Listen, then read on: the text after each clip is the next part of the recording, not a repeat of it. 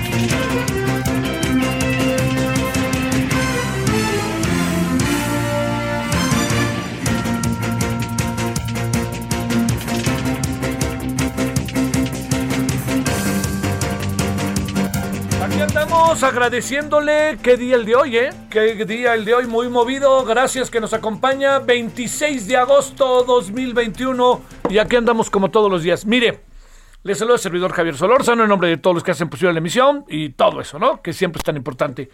Mire, como vamos a empezar muy rápido con los cambios en el gabinete, con el tema de Anaya y el presidente, y está de por medio el tema de Joe Biden, Afganistán y los tres atentados del día de hoy.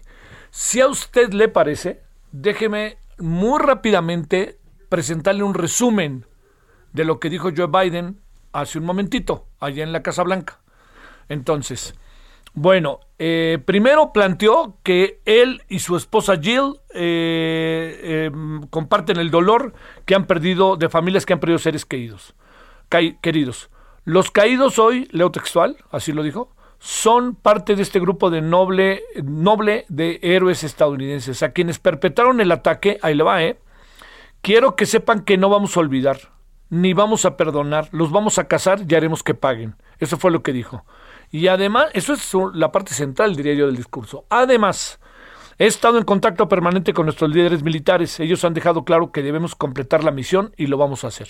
Bueno, los terroristas del ISIS no van a ganar, aseguró el presidente. Esto quiere decir que colocan a ISIS, que no a los talibanes, como los responsables de los atentados. ¿Qué pasó, por si no lo sabía? Tres atentados en las afueras del, del aeropuerto de Kabul, la capital de Afganistán.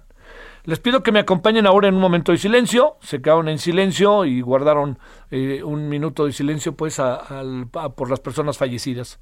Vamos a completar nuestra misión. Se va a trabajar en encontrar a personas estadounidenses que se encuentran en Afganistán para ayudarles a salir. Si las fuerzas estadounidenses que se encuentran en Afganistán le solicitan más apoyo, ojo con esto, otra variable importantísima. El presidente lo va a aprobar. Joe Biden lo aprobaría si le piden apoyo. Aún en medio de acontecimientos como el de hoy, más de 7 mil personas salieron, entre ellas más de 5 mil estadounidenses, es lo que dice el presidente. Joe Biden indica que hay más ciudadanos estadounidenses y personal de nuestros aliados y más afganos que nos ayudaron, que nos han contactado, que les han expresado que quieren salir de Afganistán. Biden indica que hay personas en Afganistán quienes han contactado y también quieren salir y no quieren salir de ahí. Hay quien quiere, hay quien no quiere.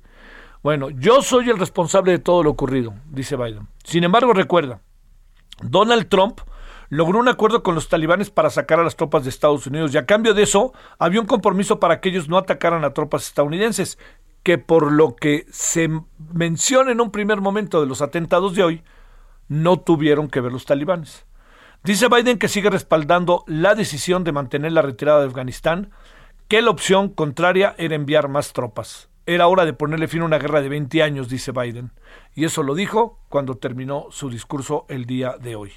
Bueno, muy importante todo esto, porque además le diría yo que dentro de las cosas que no se pueden perder de vista es que el presidente de los Estados Unidos asume eh, su, eh, este, su responsabilidad en el acto y ahora veremos, eh, yo le diría, este, veremos en qué acaba, ¿no? Así de fácil. Y también le quiero decir que otro dato más en términos internacionales que eh, la vicecanciller, el vicecanciller y ministro de Finanzas de Angela Merkel, el, social de, el socialdemócrata moderado y poco carismático Olaf Scholz, suena, suena y sueña con dar la sorpresa y ser el próximo canciller de Alemania en lugar de la señora Angela Merkel. Como ve, entendiendo que nosotros traemos asuntos de primerísimo orden, oye, traemos de primerísimo orden, pero no quería yo, por ningún motivo, eh, pasar por alto eh, todo lo que en este momento se ha dicho eh, por parte del tema de Afganistán. Y además, más ahora que tenemos gente asilada aquí en nuestro país, ¿no? que se les ha concedido el asilo. Entonces, con mayor razón. Bueno, 17 con 6 en la hora del centro. Vámonos. Solórzano, el referente informativo.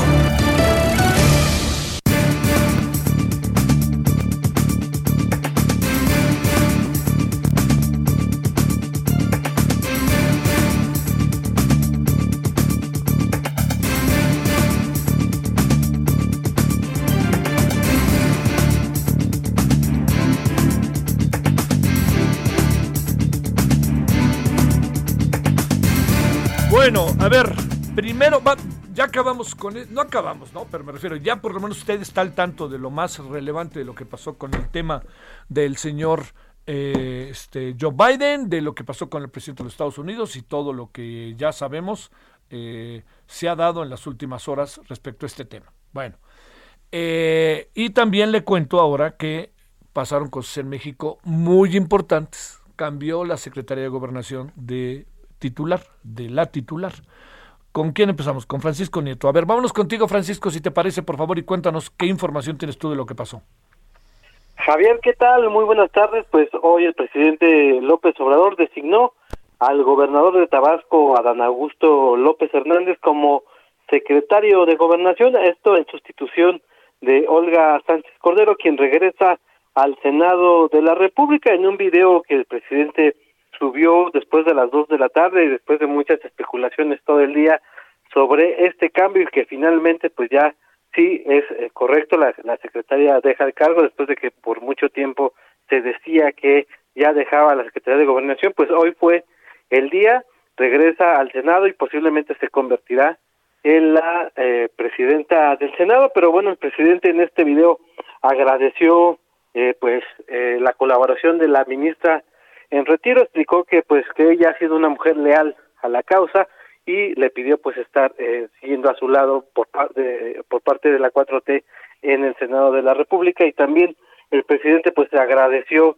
eh, que el gobernador, todavía gobernador, hoy va a pedir licencia, eh, Adán Augusto pues haya aceptado la decisión de regresarse a la Ciudad de México a convertirse en el secretario de Gobernación. Él también explicó pues que agradece esta designación y que trabajará con eh, todo su empeño para ayudar a la transformación, dijo, de lo que se considera la cuarta transformación y así fue como se cerró este capítulo de, de, Olga Sánchez Cordero, quien por mucho tiempo pues se decía que pronto pronto iba a dejar ya el gabinete y hoy fue el día en que regresa al Senado Javier.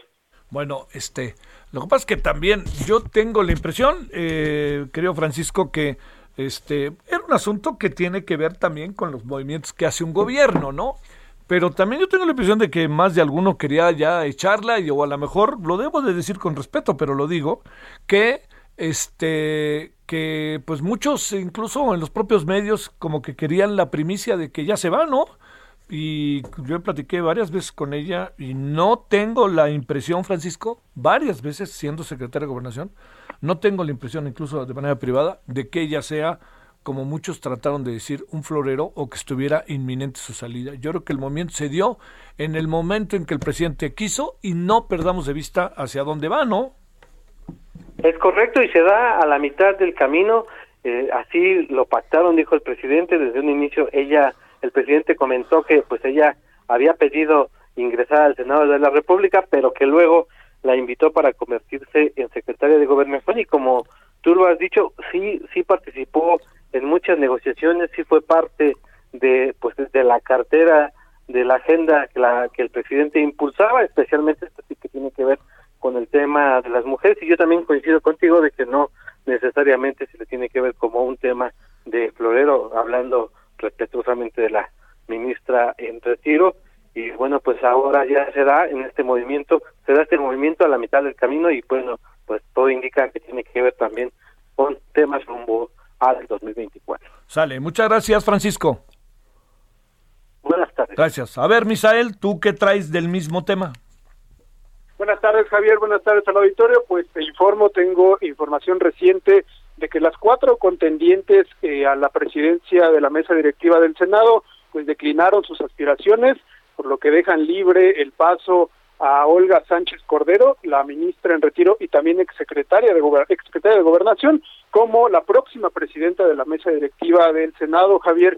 Eh, hace unos momentos el presidente de la Junta de Coordinación Política, Ricardo Monreal, eh, se reunía con las cuatro contendientes, con Berta Carabeo, Ana Lilia Rivera, Maribela eh, Villegas y también Imelda Castro, quienes pues decidieron bajarse de esta contienda interna, ya que pues habría que hacer el cambio de la presidencia de la mesa directiva a partir del primero de septiembre con la nueva eh, sesión ordinaria, eh, la, la, sesión ordinaria del periodo eh, de sesiones, por lo que hace unos minutos ya se informó que declinaron estas cuatro contendientes y ahora la presidencia de la mesa directiva queda libre para Olga Sánchez Cordero, que es un movimiento, digamos, que ya se veía venir después de que el presidente de la mesa directiva, Ricardo Monreal, había anunciado el regreso de Olga Sánchez Cordero a este Senado de la República, a su curul, y, eh, y bueno, eh, perdón, a su escaño y bueno, estamos a la espera de que eh, pues manden el registro también de Olga Sánchez Cordero ya para que sea eh, la próxima presidenta del Senado. Esto será ratificado el día de mañana al inicio de la sesión plenaria de la bancada de Morena en una reunión que sostendrán eh, todos los eh, integrantes de esta bancada, todos los senadores morenistas. Ahí será ratificada, eh, por lo que ya hemos conocido hasta estos últimos minutos, Olga Sánchez Cordero como presidenta de la mesa directiva del Senado. Entonces, bueno, es un hecho. También hay otro movimiento, ¿no? Este, Misael, que hay que ver. Digo, no creo que pase nada, pero eso hay que hacerlo. Que es que el gobernador de Tabasco ya le dé el visto bueno, ya hizo la solicitud y ahora le dé el visto bueno el Congreso de Tabasco. Si nos atenemos a, las formas, debió solicitar primero la, la este, las, debe haber lanzado la solicitud de dejar el cargo para venir acá y luego tomar posesión del cargo y aparecer con el presidente, pero, pero bueno, realmente no cambia mucho lo, que iba a ser el desenlace, lo que es el desenlace, ¿no? Sí, efectivamente, son un, eh, poco cuestiones de forma lo que se, se estaba viendo pero este, en estos momentos eh, pues estaría, como dijo el gobernador de Tabasco, viajando a su estado para eh, pues anunciar este este nuevo nombramiento y a su vez pues pedir licencia en este cargo y bueno pero por el momento en el Senado de la República pues las cosas también ya están más claras por la mañana eh, estaba el rumor que regresaba la secretaria Olga Sánchez pero hasta este momento pues ya se conoce que ella eh, sería quien presida la mesa directiva del Senado. Sale. Saludos, Misael. Gracias, Mañana, tuviste mañana movida, ¿verdad? Efectivamente. Eh, también se me olvidó comentar Adelante. al que eh, hoy pues también ya el presidente de la mesa directiva, el presidente de la Junta de Coordinación Política, Ricardo Monreal, dijo que pues ya desayunó con el presidente, finalmente pues ahí dice que una buena relación con el presidente López Obrador, él desayunó muy temprano con él, con el presidente, ambos eh, pues eh, ya yo creo que en este desayuno habían eh, pues visto estos movimientos en el gabinete, también en el Senado de la República, y eh, pues dice que hay un trato muy eh, cordial con el presidente López Obrador, el trato que se tiene que dar entre el Poder Legislativo y el Ejecutivo Federal. Javier. Sale, muchas gracias, gracias, buenas tardes. Si este, este final no lo conocíamos, qué bueno que nos lo dio Misael, que tiene que ver con que en la mañana temprano desayunaron, eh, Ricardo Mordial desayunó con el presidente. Bueno, oiga, a ver, nada más un asunto antes de que sigamos.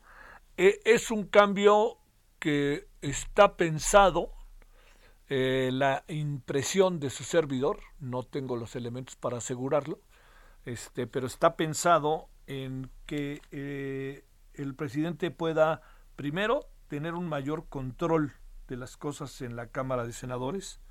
No nos asustemos, ganó su partido y su partido, pues este, los que están en su partido van a hacer el trabajo que el presidente les pida. La clave será si los que están en su partido tienen la capacidad de hacerlo de manera crítica, ¿no? Que esa es la clave. Pero nadie ponga cara de guate, ¿eh? o sea, es un movimiento y la coloca ahí y la coloca con la idea de esto. Segundo, la señora Sánchez Cordero tiene mucho mayor eh, aceptación, diría yo, en la oposición. Va a ser, puede ser un interlocutor muy válido como presidente de debates lo que me hace pensar que se conserva eh, Ricardo Monreal como coordinador de la fracción parlamentaria. Tercero, vienen temas muy complicados en que tiene que el Senado, diputados, verdaderamente hilar fino. Hay asuntos por ahí que no van a ser nada sencillos de lidiar. Entonces, esto significa que hay un movimiento que puede tener también una interpretación positiva se está buscando que haya interlocutores válidos para que se pueda, quisiera pensar, quisiera pensar, ¿eh? Dialogar, debatir, discutir y decidir. Entonces, yo creo que estamos en eso. Estemos hablando, si le parece, al rato de todo este tema para que podamos entrarle y tener más elementos. Y como sea, este tema que forma parte de una dinámica en donde no se nos olvide, el periodo ordinario de sesiones empieza el próximo primero de septiembre, el miércoles que entra, para ser preciso a las 5 de la tarde.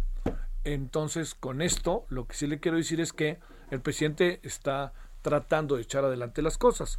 Y en el camino, inevitablemente hoy, pasó a segundo plano, que no debe de pasar a segundo plano, el caso del señor Ricardo Anaya y el toma y daca que trae con el presidente, pero sobre todo el caso Ricardo Anaya con lo que tiene que ver directamente con el marco legal, ¿no? Y hasta dónde están en el máscara contra cabellera, pero hasta dónde está la justicia ahí o está justicia dirigida. Bueno, 17-17 en la hora del centro. José Fernández de Ceballos, doctor en Derecho y catedrático del Instituto Nacional de Ciencias Penales, INACIPE, con usted y con nosotros. ¿Cómo estás, doctor? ¿Cómo te va, José? Eh, estimado Javier, muy buenas tardes, con el gusto de saludar nuevamente a ti y a toda la audiencia. Es un gusto que estés con nosotros, José. A ver, déjame plantearte eh, una mirada de, del caso Anaya. Y cuando digo esto, yo entiendo que hay una alta dosis política, pero digamos, en términos de lo que alcanzas a ver desde la perspectiva legal, ahora sí, ¿qué, qué ves, José? Eh, bueno, de, lo que ha trascendido a los medios y sin conocer el expediente y conociendo la, versión pública que el día de ayer publicó la, Fiscalía General de la República, eh, se le persigue por tres delitos, ¿no? Eh, entiendo cohecho, asociación delictuosa y operaciones con recursos de procedencia ilícita, lavado de dinero, y estaba citado el día de hoy para audiencia inicial. Una audiencia que tiene como motivo la formulación de imputación, en este caso concreto, ¿no? Cuando no es con detenido, es la formulación de imputación, o sea, la comunicación que hace el Ministerio Público al imputado sobre el delito que le está investigando, la discusión de medidas cautelares y la vinculación a proceso. Esto puede variar según en el momento que se resuelva la situación jurídica. Pero aquí lo relevante del asunto es que ante una primera posición de, de, de Anaya, que señalaba que no asistiría y que se iría fuera del país, eh, compareció a esta audiencia según también ha trascendido a los medios. y pidió que se pospusiera la audiencia, que la, misma se difiriera, porque se acreditó que no había conocido todavía el contenido de la carpeta de investigación, lo cual es válido porque uno de los principios del derecho del sistema penal acusatorio es la contradicción, que implica precisamente conocer, y pues para conocer necesita tener a la vista pues, la investigación que hay en su contra. Esto, eh, a ver, en función de esta información que tú tienes, eh, te pregunto, ¿qué, alcanzas a, apreciar? ¿Qué, ¿Qué tanto peso pueden tener estas acusaciones que penden en contra de Ricardo Anaya? ¿Hay elementos como para pensar, te pregunto, eh, José, que eh, hay, hay, muchas contradicciones, en fin, lo que se ha filtrado, lo que se ha dicho, que si recibió el dinero, que si estaba, que si votó, ¿qué alcanzas a ver desde la perspectiva legal de lo que tú has escuchado, de lo que ha circulado, en lo cual el señor Ricardo Anaya realmente deba de entrar en un proceso, de cualquier manera entrará, no, pero pienso más bien, José, en un proceso en donde hay acusaciones, tenga que presentarse y eventualmente este, lo puedan incluso encarcelar, ¿no? Es que justo ahí, ese, yo creo que ese es el punto, Javier. Si me permites hacer dos reflexiones, uno por lo que hace a la prisión preventiva y otro por lo que hace a la vinculación a proceso. Por lo que hace a la vinculación a proceso, eh, el propio comunicado de la Fiscalía, en esa versión pública, al final que nos dice que se señala que para vincular a proceso basta con que el Ministerio Público exponga al juez los datos de prueba con los que cuenta para acreditar hecho que la ley señala como delito y probabilidad de que el imputado lo cometió o participó en el mismo. Esto es lo que se entiende en la práctica profesional como reducir el estándar probatorio al mínimo para poder vincular a proceso. El Ministerio Público no necesita desahogar prueba, solo basta con que exponga al juez. Para acreditar esto, yo tengo, o sea, para acreditar, por ejemplo, un soborno por seis y tantos millones de pesos, tengo el dicho de tal testigo, el dicho de tal testigo, tengo este otra, otra, cualquier otro elemento, documentos y todo lo que se ha señalado. Entonces, al reducir ese estándar probatorio al mínimo, es muy fácil que se pueda vincular a proceso. Dos, la medida de, prisión preventiva eh, la naturaleza de este proceso penal era ver de quitar la prisión preventiva y solo dejarlo para delitos extremadamente lesivos para la sociedad, como la violación, la trata, el secuestro, cosas, en, eh, el homicidio doloso, cosas muy, muy graves. Eh, esto ha venido aumentando y se ha ido modificando a incluir un catálogo muy amplio de delitos. Aunque sea muy amplio ese catálogo, ninguno de los delitos que se le imputan en Haya amerita prisión preventiva oficiosa. Es decir, que el Ministerio Público tendrá que solicitarla al juzgador como prisión preventiva justificada. Y ahí la única reflexión que yo haría sería que el mismo juez, con los mismos argumentos, que también trascendió en su momento a los medios, al ex senador Lavalle, le dijeron, tú has tenido una conducta procesal intachable. Pero de cualquier forma, tus vínculos, las personas, los puestos que ocupaste en la administración pública, en el Poder Legislativo, hay un riesgo de fuga. Y si la prisión preventiva justificada es para prevenir precisamente el riesgo de fuga, el riesgo en la investigación, que no se vayan a dañar indicios, pruebas y demás, o el riesgo en las personas, pues a lo mejor el, eh, es muy em, sin futurear, pero, pero es previsible ese panorama, ¿no? ¿Lo ves en la cárcel? Pues, al grado, al grado como va, el, eh, las cosas, si lo que se ha señalado es que no piensa comparecer a, una audiencia de, de, esta naturaleza, hay que recordar también que el citatorio, la orden de comparecencia y la orden de aprehensión son formas de conducción a proceso. Si no se cumple con una eh, con un citatorio, pues le dejará expedita la vía al Ministerio Público para solicitar una orden de aprehensión y entonces eso pues yo creo que, que, va a dejar en una situación muy, muy, complicada, ¿no? Y vámonos por la Interpol, ¿no? Pues, si este, eh, si, si eh, lo que resulta, ¿no? Si es una persona que se da la fuga al extranjero, por ejemplo, ahí tenemos lo que está sucediendo en el caso de este diputado que se le quitó el fuero, ¿no? Que está en Chile. Mauricio Toledo. a Mauricio Toledo. Al existir una orden de aprehensión, se gira con los canales diplomáticos internacionales de MES la ficha roja al Interpol y se le perseguirá y demás.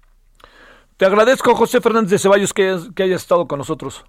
Un gustazo, como siempre, Javier. Saludos. Gracias. Le cuento rápido. 835 muertes más por COVID. Hoy la suma 255.287 y tenemos 20.633 casos más para un gran total de eh, 3.291.761. El referente informativo regresa luego de una pausa. Estamos de regreso con el referente informativo. Hey Jude, don't make it bad. Take a sad song and make it better. Remember to let her into your heart. Then you can start to make it better. Hey Jude, don't be afraid. You were made to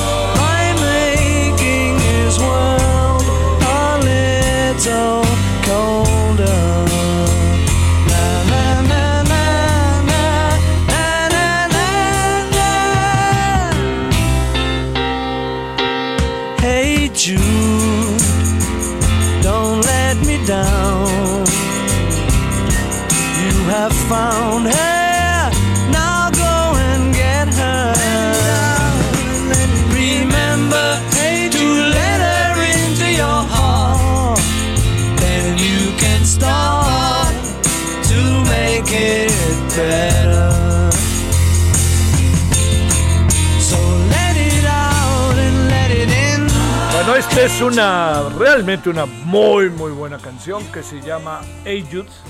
Eh, lo lanzaron, eh, pues es una de, las piezas básicas de los Beatles, ¿no?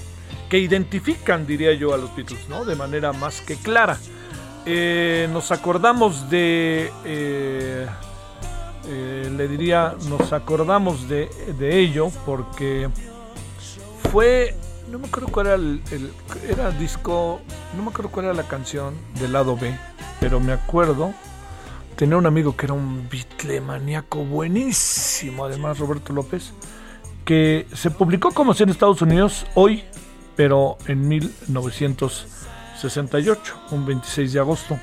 Y esto pasó que cuatro días después se presentó, en, eh, se, se dio a conocer en el Reino Unido. Fíjese lo que son las cosas. Fue primero en Estados Unidos y luego en el Reino Unido. Eh, hey Jules, y acabó siendo Hey Jude, porque sonaba mejor. Escribió la canción en el coche de camino a la casa de John Lennon y Cynthia Powell, que en aquel tiempo era la pareja de John Lennon. Bueno, pues a ver qué. Digo, siempre es bonito, ¿no? Y esta parte final fue como una novedad musicalmente. ¿Por qué razón? Porque las canciones duraban dos minutos, tres, este, dos minutos y medio, tres. Por ahí nos apareció Inagada la Vida y la Revolución de Emiliano Zapata, que duraban 15 minutos, una cosa así. Pero esto sí era, digamos, como novedoso en función de los Beatles. Que los Beatles tenían sus canciones que duraban. Ahí en el disco blanco hay una canción que se liga una con otra con otra y acaba siendo tres canciones en una, pero no pierden el, el hilo una y otra y otra canción. Pero por lo pronto, pues es Paul McCartney, que son los Beatles, porque Paul McCartney puso la creación, pero ¿qué haríamos sin los coros? ¿Qué haríamos sin la instrumentación musical? ¿Qué haríamos sin todo eso? En lo cual seguramente en aquel tiempo John Lennon y Paul McCartney se platicaban y le dijo, mira John, mejor pon esto, no, pon esto Paul, órale, ¿no? Y así, y ahora sí, van Ahí está. Son los Beatles y esta muy muy buena canción que hoy recordamos. Se publicó el 26 de agosto. El 26 de agosto. ¿No? Que este de 1968. ¿Qué año, no? Y no olvidemos que esta canción también se dio a conocer a través del lanzamiento del satélite. De ahí estaban cuando la presentaron los Rolling Stones, etcétera, etcétera, ¿no? Y todo el mundo andaba por ahí. Pero bueno, fue una maravilla esto. Vámonos a las 17.35 en el centro.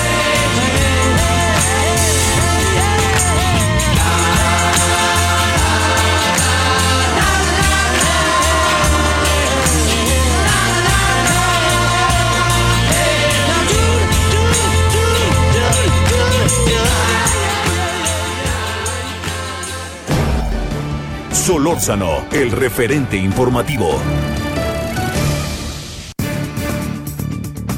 memoria no es tan buena que digamos, pero también recuerde que lanzó el satélite apareció México en ese lanzamiento que era el primer gran acto de unidad de la humanidad a través de un satélite y apareció aparecieron unos mariachis en Guadalajara, me acuerdo. Bueno, 17:35 en la hora del centro. ¿Qué pasó hoy en la tarde, que es hoy en la mañana de México? La reacción de los Estados Unidos, ¿qué pasó allá en Afganistán? Bueno, le agradecemos al doctor Moisés Garduño García, profesor de la Facultad de Ciencias Políticas de la UNAM. Doctor, ¿cómo has estado, Moisés? Muy buenas tardes. Javier, buenas tardes. Saludos a usted y a su amable audiencia. Gracias. Pues ahora sí, que, ¿qué pasó? ¿Qué va a pasar? ¿Qué hipótesis hay de lo que sucedió, Moisés? Bueno, para mí es un claro, eh, una clara manifestación del grupo Estado Islámico del Juzestán, que es conocido como el Daesh-K, que es un grupo que ha sido totalmente crítico de los talibanes y también contrario a las negociaciones que se dieron entre el grupo político talibán y los Estados Unidos en febrero del 2020. Ya se sabía por parte de Estados Unidos y de las fuerzas de coalición que había un gran riesgo de tener este tipo de atentados, particularmente en el aeropuerto y en la zona cercana a él. Y ahora lo que hemos visto pues es un golpe trágico contra la población y sobre todo porque murieron civiles, pero también contra el control del talibán. Y esto es muy interesante porque el talibán prometió también una coordinación con las fuerzas norteamericanas que hoy se vio claramente que falló. A ver, eh, eh, no sé si ya tuviste acceso a, al... Eh, a lo que dijo el señor este, Joe Biden hace un momento, pero donde estén los vamos a agarrar y van a pagar. Y si nos piden que regresemos, regresemos. Regresamos, ¿cómo podemos ver todo esto? Bueno, es un proceso en el que el talibán también hizo precisamente las mismas declaraciones con su comité para los medios, como lo crearon hace una semana. El punto es que hay un acuerdo firmado con el Consejo Político y Estados Unidos tiene una opinión pública muy dividida con respecto a Afganistán. Yo francamente no creo que Estados Unidos, pase lo que pase, pueda volver militarmente hablando a Afganistán debido al índice de, pues francamente, reprobación que tiene por parte de la opinión pública. Biden prometió como una promesa de campaña retirarse de Afganistán, algo que afectó a Trump y a Obama incluso, porque Obama inició la famosa guerra de los drones que devastó a la opinión pública norteamericana pero que hizo millonarios a los fabricantes de armamento, eso sí. Y claro, por supuesto, hay grupos que quieren que regresen, hay congresistas que están haciendo que, por ejemplo, vuelvan a abrir la base de Bagram, por ejemplo, que está al norte de, la ciudad de, de Kabul. Sí. Y al final, bueno, estos son presiones también de gente que está cerca de las corporaciones militares, de las grandes armamentistas. Sin embargo, bueno, yo lo considero en términos políticos, una lectura política sería devastadora para Biden echarse para atrás después de algo que vino prometiendo desde su campaña. Ahora, este es un asunto en que retoma este lo que incluso en su discurso retoma lo que dijo Trump y lo que hizo Trump y la promesa que le hicieron los talibanes a Trump. Claro, además hay un guion, hay un guion político que se estableció en los acuerdos de febrero del 2020 y los norteamericanos y los talibanes no han hecho otra cosa más que seguir ese guion. La evidencia para mi argumento radica en la coordinación que han tenido los miembros de la CIA, que ya se aceptó que hubo coordinación y comunicación con el comité político del talibán liderado por el Mullah Baradar. Cada movimiento que hay en el aeropuerto hay coordinación entre Estados Unidos y los talibanes. Pero también hay que decir que los talibanes no pueden hacerse cargo solos del aeropuerto internacional y han pedido ayuda a Turquía, que tiene gran experiencia en este manejo de crisis, para hacerse cargo de lo, del aeropuerto de aquí al menos a los primeros días de septiembre, porque los talibanes están sumamente interesados en que a pesar de todo lo que está pasando, se reanuden los vuelos comerciales después de la salida de Estados Unidos las condiciones estarán puestas para eso, solo el tiempo nos lo dirá de los próximos días. Este, lo que pasó y eh, se, se, se, determina, no, sé si alguien ya lo haya reivindicado, pero se señala a ISIS de todas, todas, ¿verdad? Por supuesto. De hecho, es uno de los grupos que tiene la capacidad logística tal como se ha planeado y como se, se dio el día de hoy. Es el único grupo que tiene la capacidad logística para hacerlo de manera exitosa. Y además hubo también manifestaciones en redes sociales donde este grupo se lo está adjudicando. Sí. Oye, este, ¿en qué, eh, hacia dónde, cuáles serán los siguientes movimientos? Porque tampoco se puede perder de vista que ha habido una apertura o algo, o incipiente apertura de diálogo, si quieres, entre los talibanes China, China y Rusia. Para mí, creo que lo que sigue es no echarse para atrás para la salida, cumplir con la salida del 31 de agosto, iniciar lo más rápido posible el famoso proceso de transición política con ayuda de un grupo de reconciliación encabezado por Hamid Karzai, expresidente de Afganistán, más los líderes de los talibanes encabezados por Baradar y un grupo político que está haciendo una resistencia en el norte de Panjshir, que está haciendo esta resistencia para hacerse presente en la repartición del poder. Sin esa transición que está cobijada precisamente por Pakistán y China, sin eso será muy difícil que los talibanes vayan por el segundo objetivo que es después de, este, de esta transición política, el acceso a recursos internacionales, a recursos financieros, de, donantes internacionales y de fondos que están congelados precisamente por la situación tan tensa que estamos viviendo. Yo creo que ese es el objetivo de los talibanes y China está dispuesto a hacerlo porque no tiene ninguna intención de generar una nueva eh, condición de Estado fallido debido a la porosidad de las fronteras que le afectan muchísimo a China en su provincia de Xinjiang. Claro. Los rusos, al fin y al cabo, eran frontera también tienen una preocupación con sus propios grupos eh, de origen caucásico que amenazan la seguridad nacional rusa y también están muy interesados en que este proceso político se lleve a cabo. La evidencia para mi argumento radica en que mientras las embajadas de Estados Unidos y las fuerzas ocupantes de la OTAN salieron y todavía están sacando las últimas cosas que pueden, las embajadas de China y de Rusia y de Pakistán y de Irán siguieron trabajando de manera normal, 24 horas incluso, todos los días. Oye, a ISIS le importó poco o nada que de por medio estuviera población civil porque no fue atentado a instalaciones militares o cosa parecida, ¿no? Por supuesto, ellos de hecho trabajan así.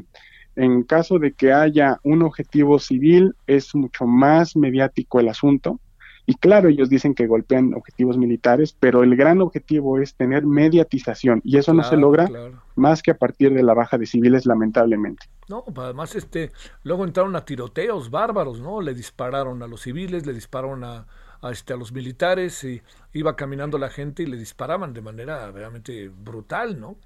Y la única forma de hacer ese tipo de ataques, considerando el nivel de seguridad que debe de haber en el aeropuerto, es mediante esta famosa figura de los lobos solitarios o los ataques suicidas que pues son los que ellos históricamente han utilizado para hacer estos atentados y hacerse de visibilidad para tratar de jalar jovencitos, gente que ahora no sabe qué hacer, tratar en lugar de que migre, que se recluten sus filas. ¿no? Ellos tienen su propia agenda también.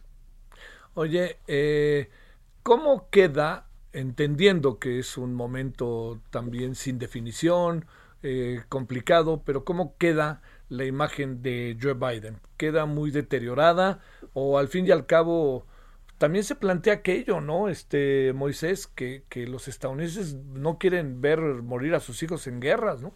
Claro, es un proceso que está haciendo Biden porque quiere canalizar esa división en la opinión pública hacia una base social que pueda garantizarle, no sé si él quiera reelegirse, no sé si pueda, pero por lo menos también a gente que lo esté pensando como Kamala Harris. Él lo prometió, mucha gente dijo que era la guerra más larga e inútil jamás implementada por Estados Unidos desde Vietnam y ahora quiere hacer de esto una promesa cumplida para tener base social y base y votos, sobre todo para las próximas elecciones. Híjole, híjole. Eh, ¿Fortalece a Trump esta circunstancia o qué podríamos decir de ello? En el aspecto político norteamericano, creo que Trump va a tratar de sacar provecho de cada error que se cometa en el plan de salida de Estados Unidos. Él dijo primero que él lo había hecho, lo habría hecho mejor, dijo Trump. Sí. Digo, no lo sé, él siempre, él lo que sí podemos reconocer que es de las poquísimas cosas que hizo Trump fue haber hecho posible este acuerdo con los talibanes. Nadie en Estados Unidos quería hacerlo. Se dijo que Estados Unidos no negociaba con terroristas y Trump fue el único que se aventó y el que sacó adelante el acuerdo e incluso lo sacó en febrero del 2020 también para fines electorales, que no le alcanzó por todo lo que ya sabemos. Pero él va a canalizar cada error de las tropas, cada eh, tropezón que pueda tener Biden, cada error en la retórica, y es algo que, pues bueno, será parte de la guerra de interpretaciones entre estos actores políticos. Oye, pero hay algo que sí es definitivo. Al fin y al cabo, lo que está haciendo Joe Biden es continuar con la estrategia de Donald Trump, ¿no? Por supuesto, por supuesto, y eso tiene que ver con las recomendaciones del Departamento de Estado, de los altos mandos militares, del Pentágono, porque ahí claro que hay continuidad, porque hay intereses muy grandes en realineamiento de tropas donde no importa si es Trump, si es Obama o Biden o quien sea, Estados Unidos tiene intereses estratégicos que va a tratar de mantener. Y ahora las tropas se van a realinear a reserva de lo que los siguientes meses nos digan, se van a realinear hacia Arabia Saudí, particularmente yo creo que en Qatar tienen una muy buena base, tienen muy buenas relaciones con este país, fue el intermediario con los talibanes a final de cuentas, pero la relación con Arabia Saudita, con Israel, y probablemente algún realineamiento con uh, Tayikistán puede ser algo que Estados Unidos puede estar pensando, sobre todo poniendo el ojo en China. Sí, oye, a ver, ahí hay algo también, te pregunto, para considerar. Eh, el tema, por la forma en que se están dando las cosas, eh, deja, eh, digamos, Biden en su discurso de hoy, si algo deja en claro es que está haciendo esto que venía de tiempo atrás, pero también que consultó este día y estos días a las Fuerzas Armadas y le dijeron, señor, siga haciendo lo que está haciendo.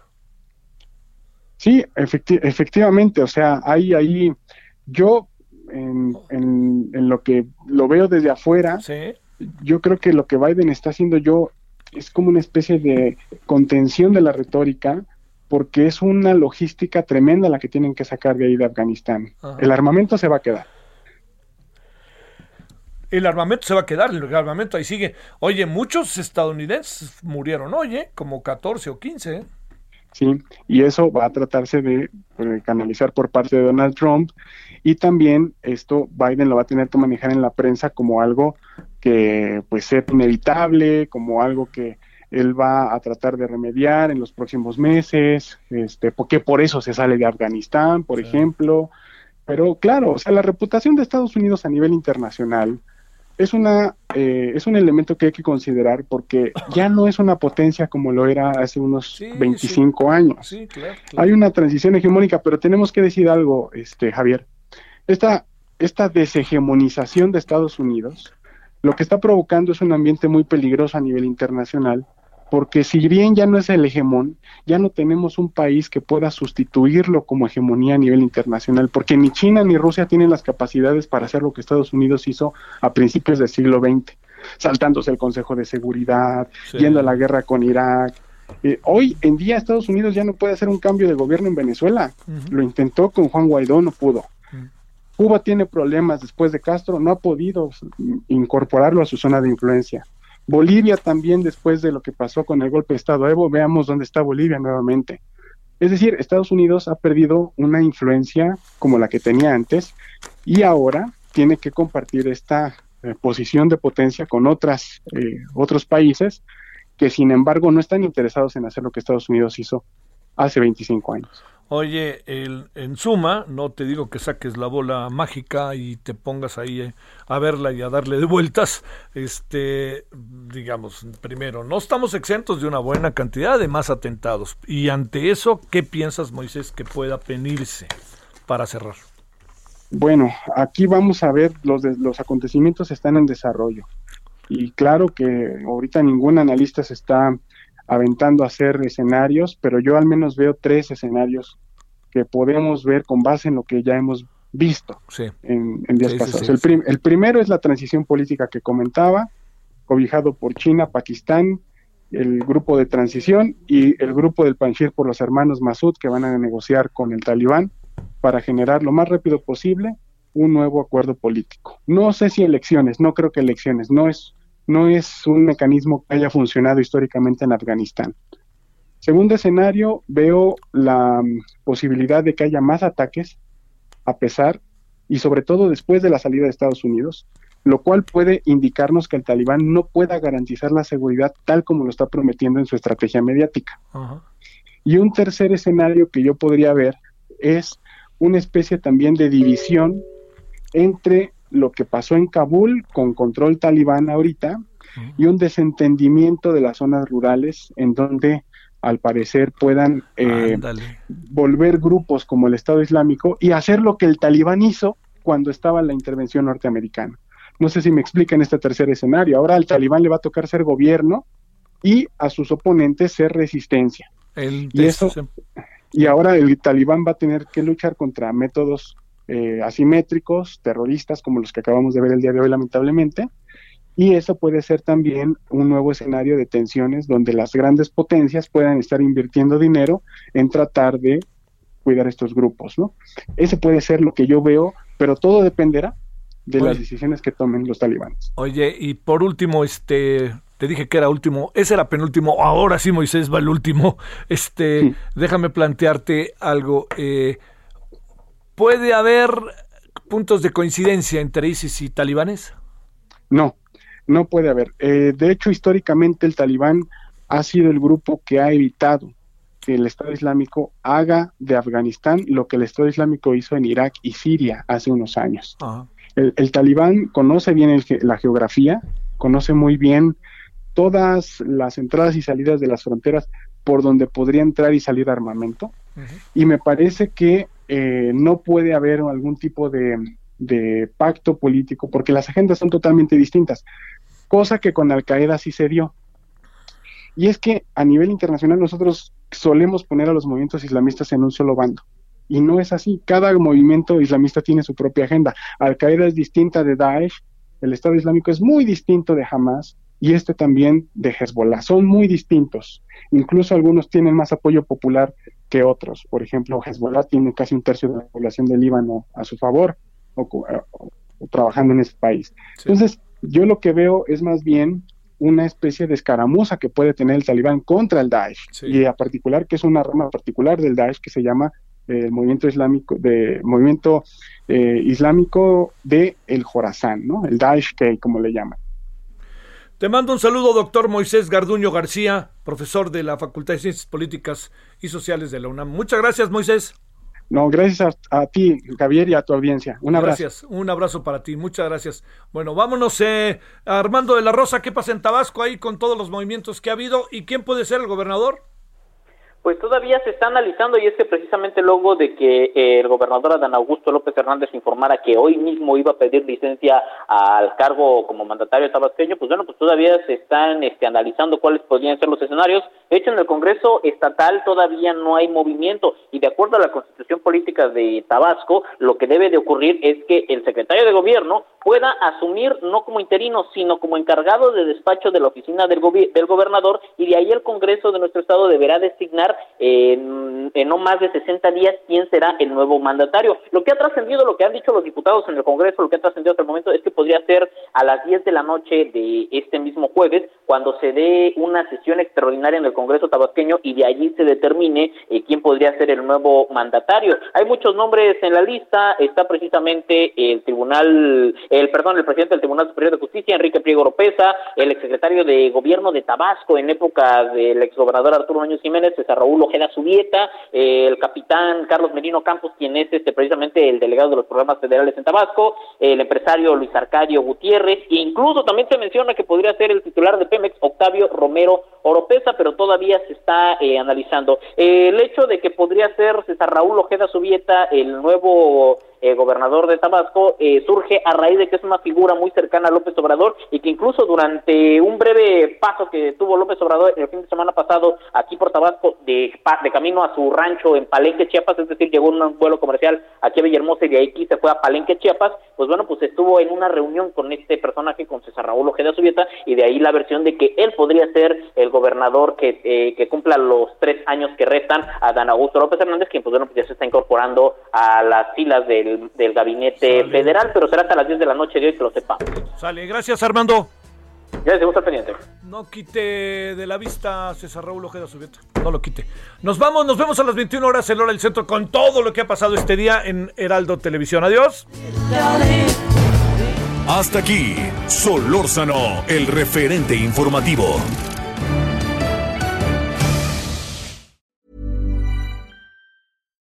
When you make decisions for your company, you look for the no-brainers. And if you have a lot of mailing to do, Stamps.com is the ultimate no brainer. It streamlines your processes to make your business more efficient, which makes you less busy. Mail checks, invoices, legal documents, and everything you need to keep your business running with Stamps.com. Seamlessly connect with every major marketplace and shopping cart. Schedule package pickups and see your cheapest and fastest shipping options from different carriers with rates up to 89% off USPS and UPS rates. And with the Stamps.com mobile app, you can take care of mailing and shipping wherever you are. Make the same no-brainer decision as over 1 million other businesses with Stamps.com. Sign up with Code PROGRAM for a four-week trial, plus free postage and a free digital scale. No long-term commitments or contracts. That's Stamps.com. Code PROGRAM.